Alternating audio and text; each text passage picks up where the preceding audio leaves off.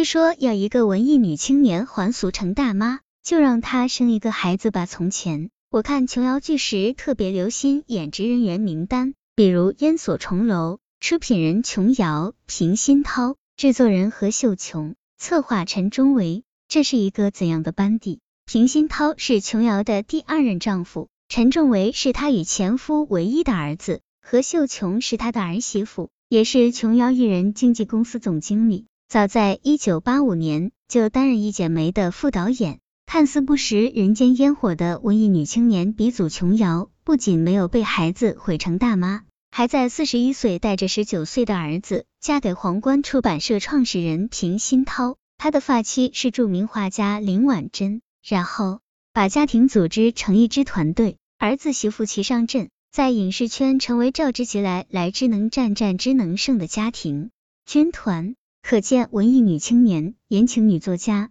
绝对生得起孩子。民国男文人的女神林徽因儿女双全，被她送过醋的冰心是三个孩子的妈。杨绛先生的我们仨也多少有点秀娃秀恩爱的痕迹，写的都是絮絮叨叨的琐事，可是依旧动人。他们都没有被孩子毁掉。如果真要举例，名单挺长。真正的文艺女青年，会因文艺而更丰富、更聪明。更豁达、更懂事，文艺女青年被误读很久，似乎读过村上春树，爱听小野丽莎，看过法国先锋电影，在古镇的青石板路上晃荡过几回，在氤氲的光线中披着直长发照过几张朦胧的照片，能写几行字或者几首歌，能酝酿一些莫名的忧郁，就是文艺女青年。实际上，那不是，那是矫情女青年。海量矫情女青年硬把文艺女青年这个中性词变成了略带揶揄的贬义词。真正的文艺女青年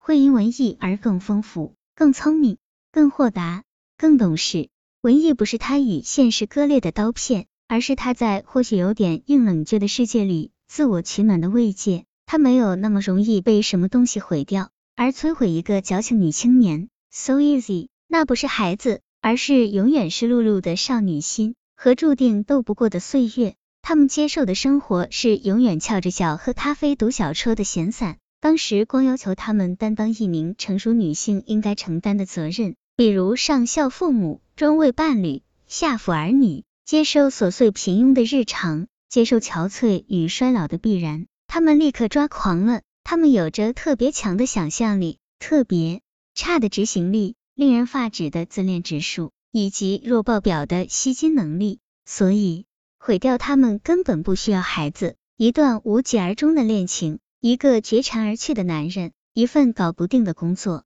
一场意外的疾病，都足以把他们从光鲜亮丽的表象甩回清冷无常的现实。琐碎的日子就是这样，不是你收拾他，就是被他收拾。我欣赏这么一类女人，当生活需要他们付出代价的时候，哪怕是非常高昂的成本。也不皱眉头，不缩头，不叹气，不纠结，不算计，坦然支付。他们清楚有些事情的成本非常高昂，就像清楚青春和多情不会永驻。他们有能力维持想要的生活。他们豁达和自由的资本是：首先足够自立，其次足够有钱，然后足够自知。不是有一份工作就叫自立，而是心理状态 hold 住自己选择的生活。他保证你在任何状况下都不会被什么事情打垮，确保你能把生活发过来的任何一张牌，即便是糟糕的你不想要的牌，都能平稳的打出去。一个自立的女人才会有稳定的情绪，不会给自己和周边带来骚乱和波动。